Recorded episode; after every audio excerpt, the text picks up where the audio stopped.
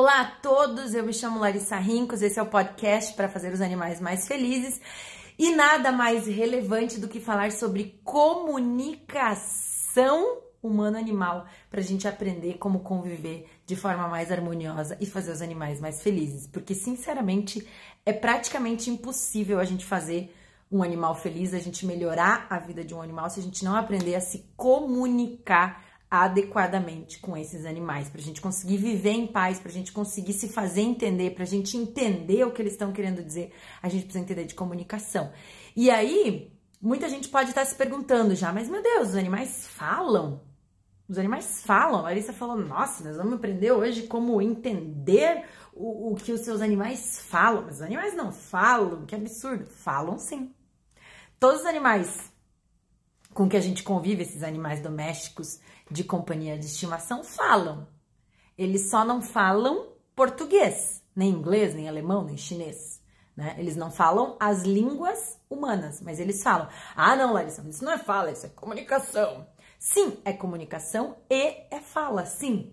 A fala envolve conseguir é, projetar né, sons vogais, sons consoantes e combinações destes tanto gatos quanto cães, projetam sons vogais e sons de consoantes.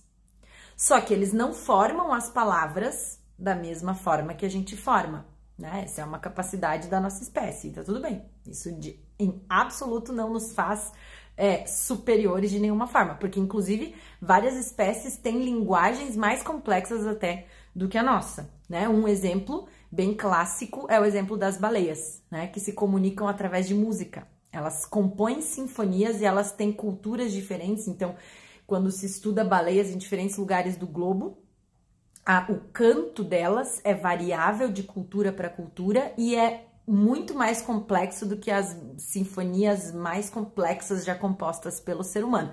Então, para você aí que estava achando talvez que o fato de a gente falar português nos fazia muito superiores a outras espécies animais, venho aqui vos informar que isso não é uma verdade, né? Que isso é um conhecimento bem antigo, que a gente pensou isso no passado, mas a ciência felizmente já veio nos mostrar que não é assim. Então, para esclarecer primeiro de tudo isso, sim, gatos falam, sim, cães falam. Só que, como eles não falam português, a gente não tem que tentar interpretar o que eles falam dessa forma. A gente não tem que tentar interpretar diretamente, semanticamente, as vocalizações deles. Então, a gente não tem que pegar o miau e tentar dizer ah, o que significa a palavra miau. Porque não é assim que eles se comunicam, nem entre eles, nem com a gente, né? E a gente nunca conseguiria fazer isso, porque teria que sentar com um gato e definir um dicionário, né? Isso a gente só consegue fazer entre a gente. E além disso, a comunicação animal ela é muito mais importante a parte da comunicação que não é falada do que a comunicação falada. E isso é verdade inclusive para os animais humanos. Porque as pesquisas mais recentes demonstram que a comunicação humana ela é apenas 10%, apenas 10 falada. 90% da comunicação humana se dá por todo o resto. Gestos, tons, atitudes, comportamentos, expressões faciais, expressões corporais. Olha que lindo isso, né? E talvez para os outros animais essa proporção seja um pouco maior ou um pouco menor, né? E de fato, para cães e gatos, a fala é disparado a comunicação menos importante. Menos, menos de todas, né? A comunicação mais importante para cães e para gatos, a número um é através dos odores. Disparado. A, a forma de comunicação mais importante para cães e gatos é através dos odores. É uma comunicação que nós humanos usamos pouquíssimo. Então, não é algo que a gente tem em comum com eles. A gente não consegue muito se comunicar com eles por odores, com raras exceções. Mas a segunda comunicação mais importante entre cães e gatos e conosco é a face é, são as expressões faciais. Então, eles estão olhando o tempo inteiro para o rosto daquele outro indivíduo, o que, que ele está fazendo, né? A, a, partir do cheiro, dos feromônios que eles conseguem usar maravilhosamente bem, a gente não.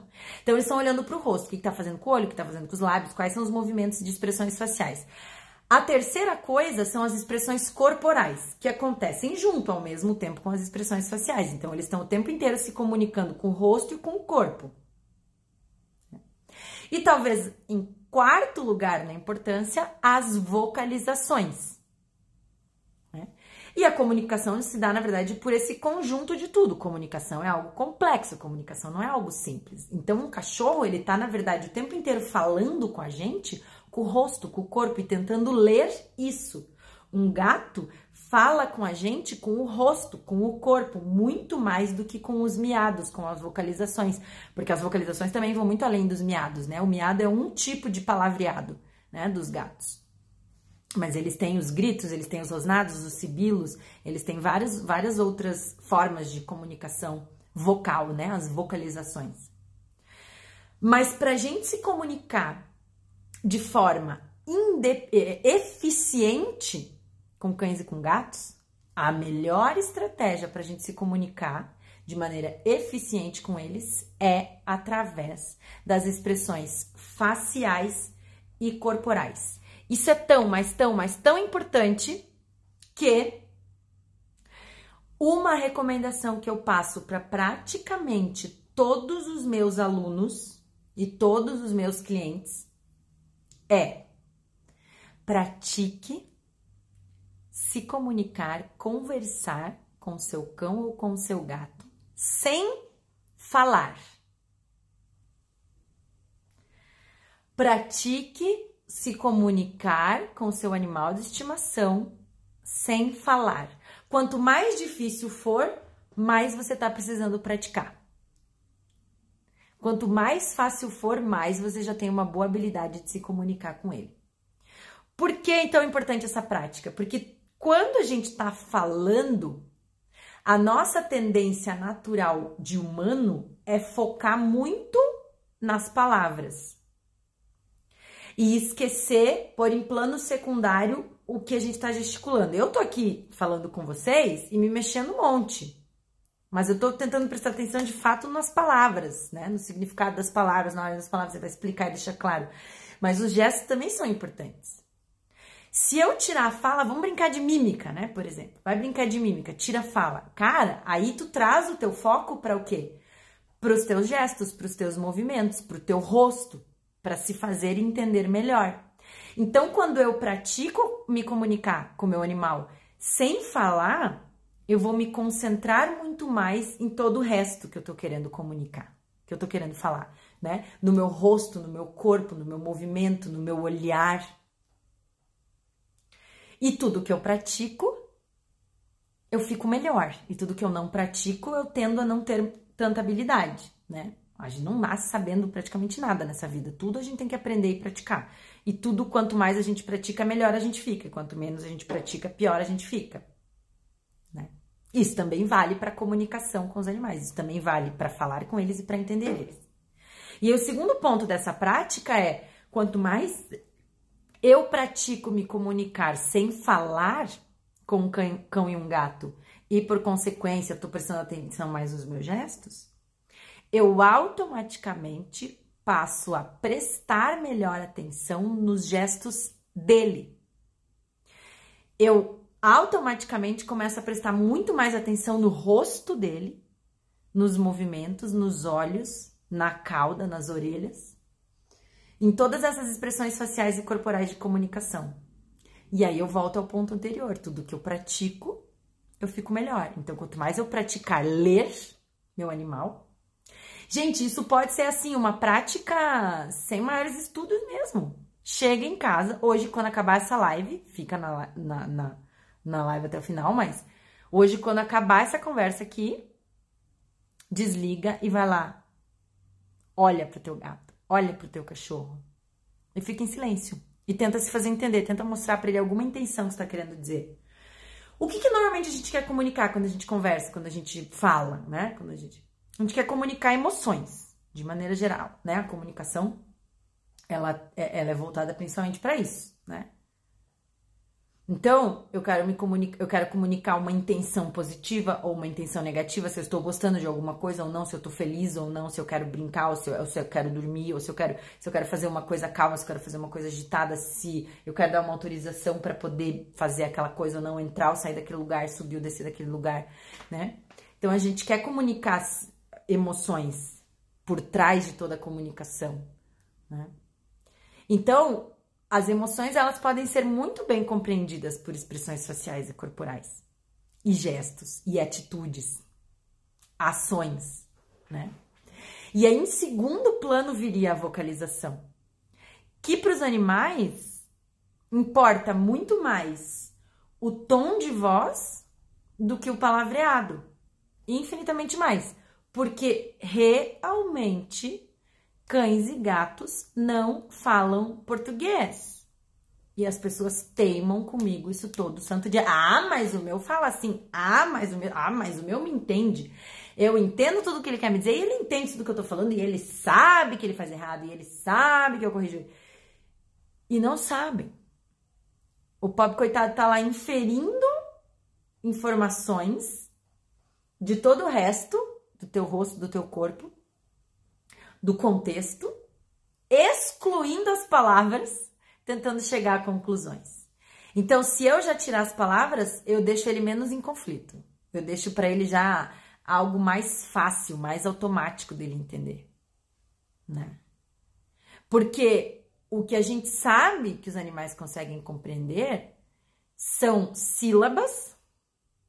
Por associação, a gente consegue adestrar, por exemplo, um animal a compreender uma palavra. E na verdade o que a gente sabe é que de fato eles memorizam meia palavra. Então, quando eu ensino, por exemplo, um pet um comandinho de obediência, como o comandinho senta,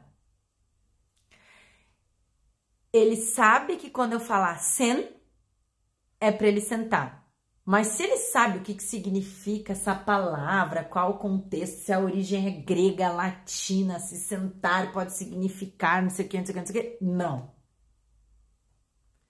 porque isso é um conceito abstrato das palavras, essa, essa terminologia, essa, essa, essa simbologia semântica é abstrata. E é a gente que, que criou. Mas ele consegue entender que quando eu falo sen, eu posso até falar sem o, tá no final, porque ele, ele foca na sílaba onde eu ponho a maior tônica. Sen, ele senta e ele é reforçado positivamente por isso. Então ele consegue associar que toda vez que alguém que ele gosta pede, fala isso, ele vai seguir com aquele comportamento. Agora se eu falar, bolinha, bonitinha, querida mamãe, senta, por favor, e ele sentar, ele só focou naquele sen e sentou. O resto da frase foi assim, ó, momó, momó, momó, momó, momó, senta, momó. Ou, como eu gosto de traduzir também, se eu tô fazendo, falando com um cachorro, vou traduzir em cachorrês. Au, au, au, au, au, au, senta, au, au, au, au. Ou em gatês, miau, miau, miau, miau, miau, miau, senta, miau, miau, miau. O que, que significou aquele monte de outro miau? Não sei, e nem o teu gato não sabe. Ele ficou tentando deduzir a partir do teu tom de voz e do teu rosto e do teu corpo. Mas percebem que adicionar palavras aumenta a chance de confusão, de falha de compreensão? Porque é um monte de barulho que não faz sentido para eles. E que se aqueles barulhos têm uma intenção, mas o meu gesticular é outro, por exemplo, tem gente que vai querer dar bronca com carinho, né? Tipo assim, Ai, que feio da mamãe, não pode, porque eu já falei que não era para fazer alguma coisa do tipo. E ele não tá entendendo aquelas palavras. E aí, cara, a pessoa tá tipo uma mistura de cara boa com cara ruim, com palavra boa com palavra ruim, com um tom mais. Uma confusão. E quer ver um sintoma, um sinal de que eles não estão nos compreendendo muito bem? Começar a girar a cabeça, assim, ó. Ficar olhando pra gente e girar a cabeça pro lado direito, pro lado esquerdo, pro lado direito. Algo que de maneira geral as pessoas acham fofo, filmam e postam na internet como se fosse muito fofo. E na verdade é um sinal importante de conflito, conflito mental. É ele tá super confuso. Então, gente, essa orientação assim, primeira de tudo, praticar se comunicar sem falar. E se eu quero entender o que os animais estão falando para mim, eu tenho que aprender a ler essas outras coisas e não ficar esperando entender o que eles me falam latindo ou miando, porque isso é muito genérico. E as pessoas me perguntam direto: ah, mas esse meu gato mia quando não sei o quê. O que, que significa? Ah, meu cachorro late quando não sei o quê. O que, que significa? E a gente não tem esses significados. Ah, este meado significa X, este outro meado significa Y. A gente tem uma noção, assim, ó, genérica de que alguns tons de meado significam prevalentemente emoções positivas, que a gente chama, e outros meados que significam emoções negativas. A gente tem latidos que significam emoções mais positivas e mais e outras mais negativas. Mas vejam que é, é um tanto quanto genérico isso né? E para eu de fato tentar compreender o que, que o animal está querendo me dizer, eu tenho que focar no rosto, no corpo, nas orelhas.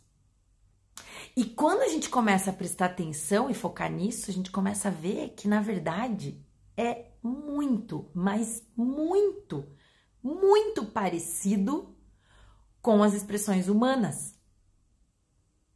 Comecem a pegar, existem inúmeros artigos, livros, quadros, tabelas que mostram expressões faciais de gatos, cachorros, coelhos, ratos.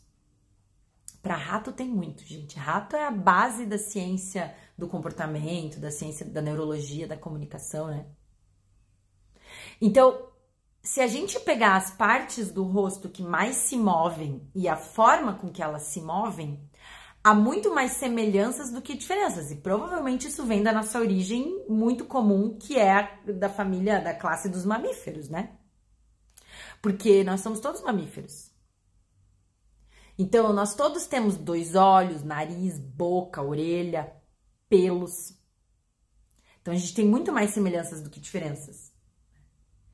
Então, os olhos são uma parte do rosto muito expressiva, tanto em nós humanos quanto em cães quanto em gatos. Então, vários movimentos dos olhos e dessa parte, a pele da testa, né, que se movimenta junto com os olhos.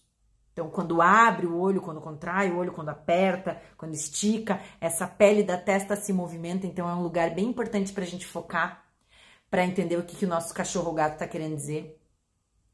Os lábios são uma parte muito expressiva do rosto deles. E aí, infelizmente, tem raças que o ser humano faz tão deformadas que não tem mais esse movimento, nem de pele da testa, nem de pele do rosto, ou porque eles não têm mais testa, ou porque eles não têm mais lábio, ou porque a pele é tão dobrada e o focinho é tão deformado que os coitados nem conseguem mais ter expressões faciais, né? O que eu considero um, um pecado que a gente tá fazendo. Mas um animal normal, um animal com um rosto minimamente normal, vai ter os lábios muito móveis e muito expressivos. Então, se a gente olhar os lábios, eles também vão se movimentar muito nesse ponto, de maneira diferente dos humanos que fica movimentando enquanto fala as palavras, mas eles movimentam mesmo quando não estão vocalizando, né? Eles movimentam os lábios para cima, para baixo, para os lados, contrai, relaxa, aperta, abre a boca, fecha a boca. E aí no caso dos gatos, eles têm aquelas vibriças, que são aqueles pelos que saem do rosto, que são pelos sensoriais, mas que também fazem parte da comunicação. Então, muitas vezes as vibriças se mexem à medida que o gato mexe o lábio, e a posição das vibriças também é mais um sinal comunicativo importante que a gente usa. Então, no rosto, comecem a prestar atenção nos olhos, na testa, nos lábios. E aí, os cães e os gatos têm um troço adicional que nós não temos, que é o movimento das orelhas. A gente não, né? Os gatos têm a, os gatos e os cães têm as orelhas muito móveis. Mais uma vez, gatos e cães normais. Cães e gatos deformados não têm isso, porque ou a gente tirou a orelha deles, ou cortou fora, ou dobrou, amassou, ou pendulou e fez ficar bizarra que não funciona mais. Mas cães e gatos normais têm orelhas levantadinhas e eles movimentam super bem essas orelhas. E elas também vão se movimentar de acordo com as emoções, de acordo com o que eles estão querendo dizer, com o que eles estão sentindo, com o que eles estão, qual que é a intenção deles, né? E para tudo isso, gente, não tem uma receita de bolo. Tipo assim, ah, se a orelha virar 15 graus para o lado direito, significa que ele está feliz. Se a orelha virar 30 graus para o lado esquerdo, ele está triste. Sempre que a orelha estiver para trás, ele está bravo. Sempre que a orelha estiver para frente, ele está feliz. Normalmente, quando a gente tenta chegar a essas interpretações engessadas, a gente erra. Porque a comunicação é muito é, complexa. E de maneira geral, o que funciona bem é a gente ler todo o conjunto dessas expressões. Então eu olho ao mesmo tempo olhos, testa, lábios, orelhas, pescoço, corpo, cauda, contexto muitas vezes, vocalização, tudo junto é o que vai me dando essa noção. Vou tentar exemplificar duas, ah, os dois extremos, assim, então, emoções bem positivas e emoções bem negativas. Então, emoções positivas tendem a ter uma movimentação que pende mais para um lado, e emoções negativas tendem a ter uma movimentação da face que pende para outro lado. Então, tentando simplificar bastante para vocês algo que é complexo, tá? Então, tomem cuidado com a simplificação sempre que a gente tenta simplificar algo que é complexo. De maneira geral, em estados emocionais positivos, nós, humanos, os cães, os gatos, os ratos, fazemos expressões faciais relaxadas. Então, os olhos estão mais relaxados, a, a, a pele relaxada, as orelhas relaxadas, a boca relaxada. Isso pode envolver tanto um relaxado leve ou abertura, então abrir os olhos, levantar as orelhas, abrir um pouco os lábios. Vou tentar fazer uma expressão humana aqui para quem tá me vendo. Eu sei que tem gente que tá só me ouvindo, né, mas para quem estiver me vendo. Então, relaxado, aberto. De maneira geral, em estados emocionais negativos, que podem ser vários e daí vai variar para cada um deles, medo, raiva, tristeza, desgosto, né? As expressões faciais tendem a ser mais contraídas. Então a gente começa a contrair o nosso rosto.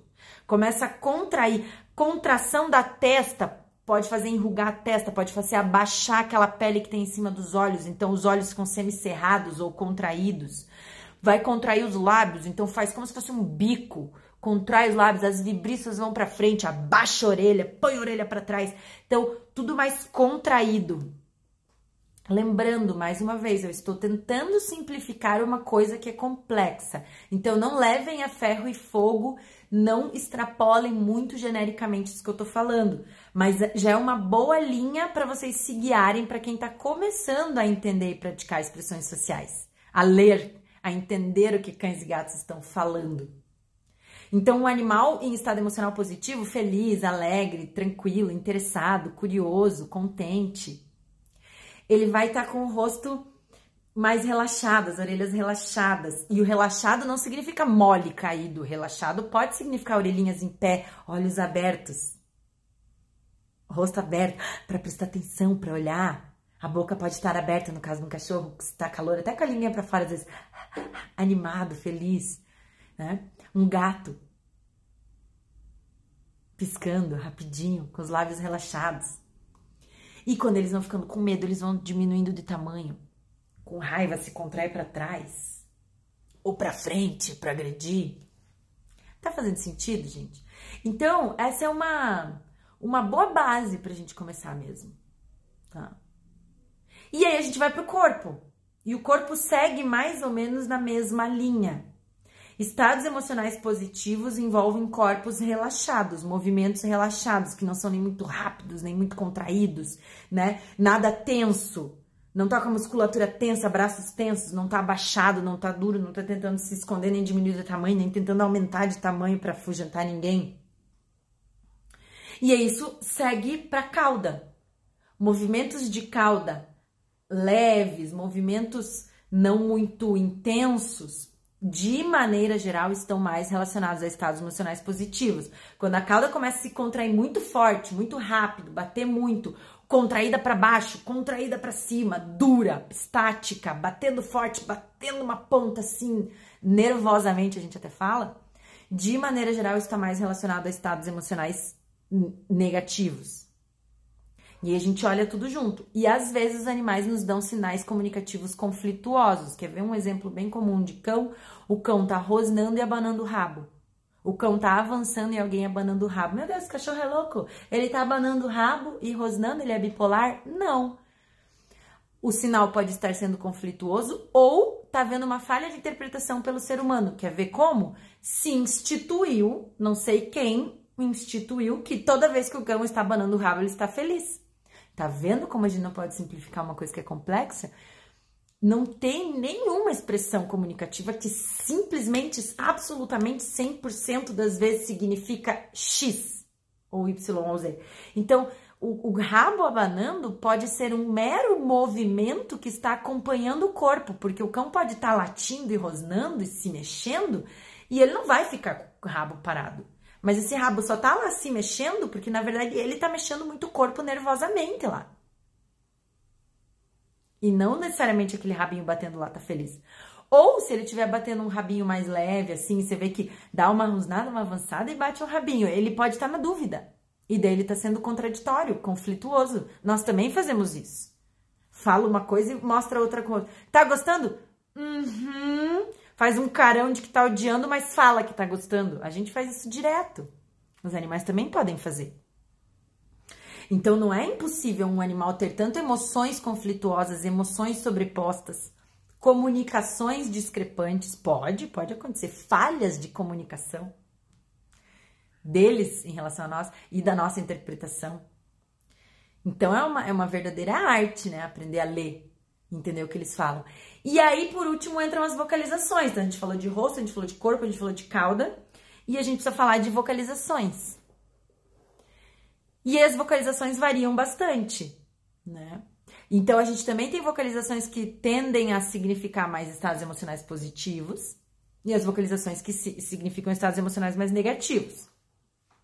Então, vou começar com alguns exemplos de vocalizações bastante negativas. Né? Uma delas, que inclusive é comum a cães e gatos, é o rosnado.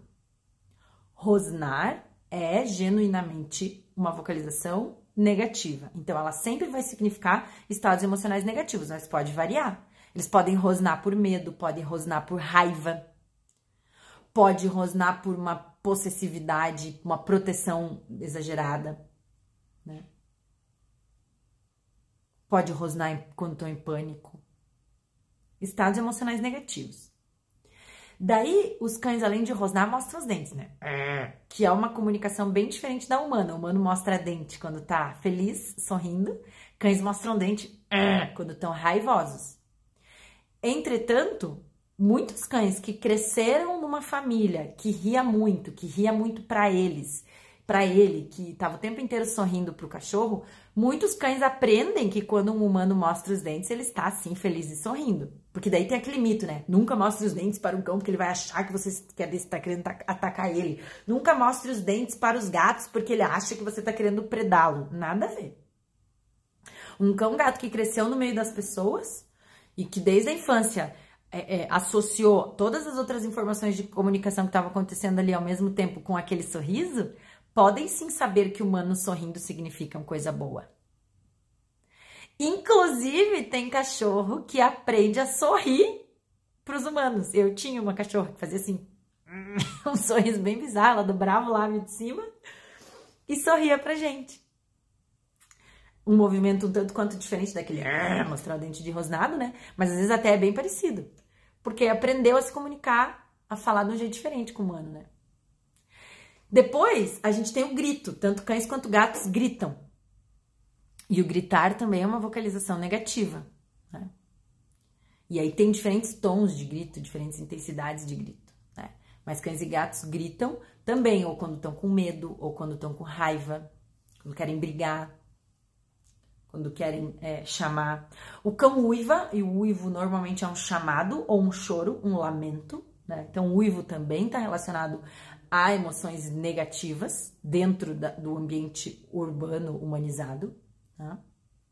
Os gatos sibilam, que é aquele que muita gente chama de risca-fósforo, ou fus, ou fu. O nome disso é sibilo.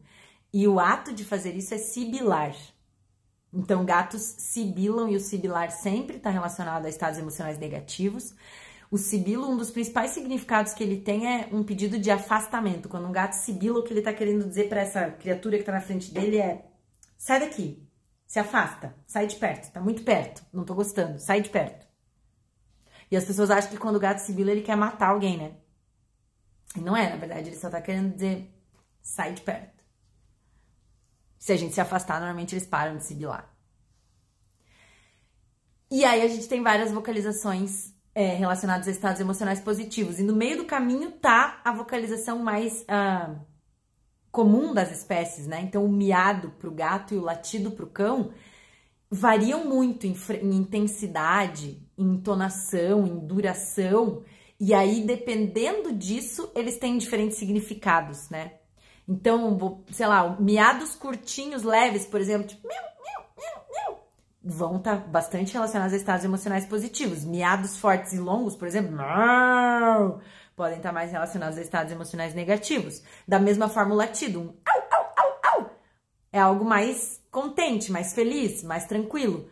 Uh, uh, que quase já é um latido com um uivo, sei lá, que eu não sei imitar direito, mas mais relacionados a estados emocionais negativos.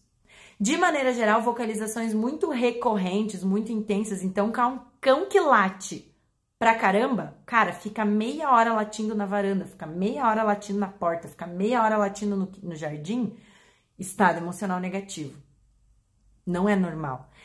A vocalização é a última necessidade ou estratégia de, de fala, de comunicação dos animais de estimação. Eles latem, eles miam quando as outras formas não estão funcionando. Então, o normal seria cães e gatos vocalizarem muito pouco no convívio com a gente. É super normal um gato miar pouquíssimo ou quase nunca miar. É super normal um cachorro latir pouquíssimo ou quase nunca latir.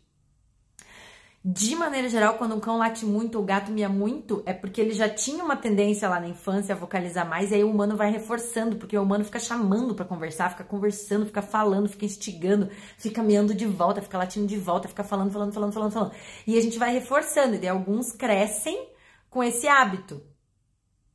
Mas não é um, a base da comunicação deles. E quando um animal late demais ou mia demais, inclusive, esse é um sintoma que a gente usa como parte de uma suspeita diagnóstica para ansiedade. Então, ansiedade faz latir demais, ansiedade faz miar demais. Aquele cachorro que late na porta do apartamento, gente, o tempo inteiro, isso absolutamente não é normal. Tem gente que chega e diz assim: ai, mas é cachorro, tem que latir vizinho chato. Não quer que meu cachorro late, cachorro late. Mentira. Cachorro feliz, tranquilo, saudável não fica latindo na porta de casa, nem no quintal, nem na varanda nem no passeio, nem lugar nenhum.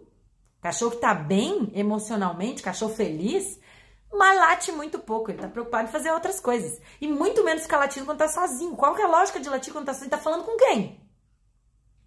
Tá desesperadamente tentando chamar alguém. Ah, mas ele late pro outro cachorro que tá lá fora. Pois é, mas não deveria. Pra que que tá latindo pro outro cachorro que tem nada a ver com a vida dele?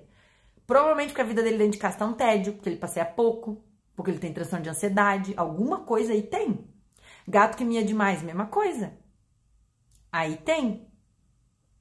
Então vamos parar de achar que uma coisa só porque é comum é normal, porque tem um monte de problema comportamental por aí que é super comum e daí virou normal na cabeça das pessoas, né? O gato tem uma vocalização exclusiva dele que é o ronronar. E o ronronar, quando em comunicação com o outro, vai estar tá sempre relacionado ao estado emocional positivo.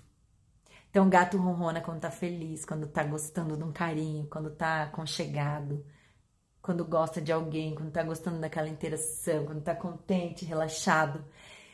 E gato pode ronronar também quando sente dor, mas aí normalmente não é para comunicar isso para ninguém, é um próprio conforto. Né? Então, essas são algumas vocalizações. O cão não tem o ronronar, né? Porque ele tem as pregas vocais um pouco diferente e não desenvolveu esse comportamento. Então, as vocalizações dele envolvem mais os gritos, os uivos, os rosnados e os latidos, né, que são muito variados. Lembrando, gente, que isso é o menos importante. Então, quando vocês quiserem entender os animais de vocês, desfoquem do barulho que eles estão fazendo de início e foquem mais no rosto, no corpo tem alguns sons que não dá pra gente ignorar e que são graves, principalmente os sons de conflito. Então, se eu tenho um bicho rosnando, é óbvio que eu vou dar valor a esse barulho, porque ele tá, tá significando uma agressão iminente, provavelmente. Né? Um gato sibilando, ele tá tentando ser muito claro. E de maneira geral, essas vocalizações muito negativas, os animais usam como último recurso, porque todo o repertório de comunicação com o rosto e com o corpo não foi devidamente compreendido pela pessoa e a pessoa não respondeu de acordo. Então ele está aumentando a intensidade daquela sinalização para dizer, cara, me entenda. E aí eles gritam, rosnam, mordem, enfim, né? Então, se a gente aprender a ler tudo que está antes de uma agressão, tudo que está antes de um rosnado, tudo que está antes de uma mordida, a gente começa a prevenir muito mais e eles começam a não precisar usar essas estratégias de comunicação.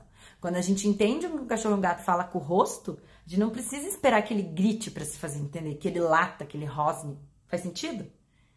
Então, muitas vezes os animais estão vocalizando também muito mais com a gente, porque na verdade a gente não tá entendendo eles. E aí eles estão numa tentativa meio desesperada querendo se fazer entender.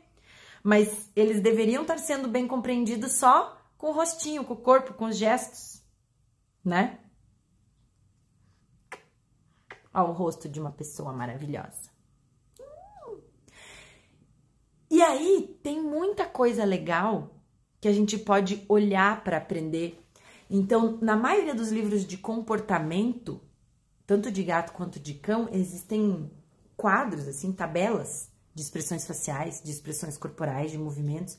Tem um livro do Charles Darwin que já trazia várias expressões é, de comunicação de vários animais, né? Que se chama A Expressão das Emoções no Homem e nos Animais. Sugiro fortemente a leitura, né? Foi talvez o primeiro grande etólogo do mundo, né? O Charles Darwin. Livros uh, de adestramento muitas vezes trazem também algumas dessas informações. Tem muita coisa online. Coloca no Google, assim, ó, é, expressões sociais caninas, expressões sociais felinas. E busquem esses quadros, essas tabelas. Ah, mas será que tá certo ou errado? Olha a referência, da onde que é, quem que escreveu, quem que assinou aquilo ali. Né? Pra gente ter mais confiança de usar e comecem a olhar. Tem trabalhos científicos também publicados né? Alguns tem, são gratuitos, outros são pagos, né? Que ensinam a gente a entender melhor. Mas qualquer tutor, qualquer ser humano, tutor, veterinário, etc., adestrador, né? que começar a parar para olhar mais, olhar para o rosto, olhar para o corpo, nas interações ali do dia a dia mesmo, olhar com esse novo olhar de o que será que ele está fazendo? O que ele está fazendo com os olhos? O que ele está fazendo com o lábio? O que ele está fazendo com as orelhas? E o que está acontecendo? Começa a prestar atenção quando ele está brincando, quais que é as caras que ele faz quando ele está comendo. Pega assim, ó, a gente pode fazer o caminho inverso. Situações que eu sei que o meu gato gosta. Então, assim, vou dar o petisco favorito do meu gato. Fica olhando pra cara dele, olha a cara que ele faz. Vou dar o sachê favorito dele, fica olhando pra cara dele, vê o que, que ele faz. Vou brincar com o brinquedo favorito do meu cachorro, fica olhando pra cara dele, vê o que, que ele faz. Qual cara que ele faz quando chega alguém que ele gosta? Então a gente faz o caminho inverso. Eu pego situações que eu com uma certa confiança sei qual que é a valência emocional daquela situação. Valência emocional é se a emoção é positiva, negativa, intensa ou baixa. E eu começo a prestar mais atenção no que, que ele faz com o rosto e com o corpo. E eu vou entendendo o meu cada vez mais. E aí o contrário também, cara, situações que eu sei que ele não gosta muito. Sei lá, tipo algum barulho que eu sei que ele não gosta muito, um cheiro que eu sei que ele não gosta. Não vão, não vão judiar dos bichos, né? Pelo amor de Deus, gente, pra, pra... mas assim, ai, é, eu sei que quando passa um, um, carro, um barulho lá fora, ele não gosta muito, ele faz um carão, assim, começa a prestar atenção. Agora a criança foi lá chorar. Então, comecem a prestar atenção nas situações que vocês já sabem se o animal de vocês gosta ou não no rostinho deles e não só no deles, de outros também, no dos amigos, na rua, no parque. Tudo que a gente pratica, a gente melhora com o tempo. Ninguém de nós nasce sabendo entender tudo que um cão ou gato fala. Estudar ajuda muito, né? É por isso que eu tô aqui trazendo o meu conhecimento que eu estudei ao longo desses mais de 15 anos que eu já estudo comunicação animal, para tentar facilitar a vida para vocês, entregar esse conhecimento mastigado mas eu tenho total assim convicção até por trabalhar com famílias e com alunos aí há mais de 10 anos, que quando eles praticam, eles se tornam cada vez mais exímios em fazer isso. E, e, e, eu recebo esses feedbacks, as pessoas me falam isso, eu ouço, não é? Eu não tô tirando isso da minha cabeça. Meus alunos me falam, cara, professor, é verdade, você prestar atenção, meu Deus, descobri um mundo novo, né? Tutores que eu atendo falam, cara, eu não prestava atenção desse dia, ficava falando, falando, tagarelando, tagarelando, tagarelando, tinha certeza que ele tava me entendendo, né? não tinha certeza do que ele estava querendo dizer e ficava sempre na dúvida. Mas a gente pode aprender, praticando sozinho, sendo autodidata, né? E eu tô aqui também para ajudar vocês e ensinar vocês. Então, espero de coração que essas informações tenham sido válidas. Se você gostou desse conteúdo, compartilha com o máximo de pessoas que você conhece que possam gostar e se beneficiar desse conhecimento e para que mais e mais animais sejam beneficiados, animais humanos e animais não humanos, né? Curte, comenta, né? E se você ainda não conhece meus canais, se inscreve também em todos os meus canais. Um beijo grande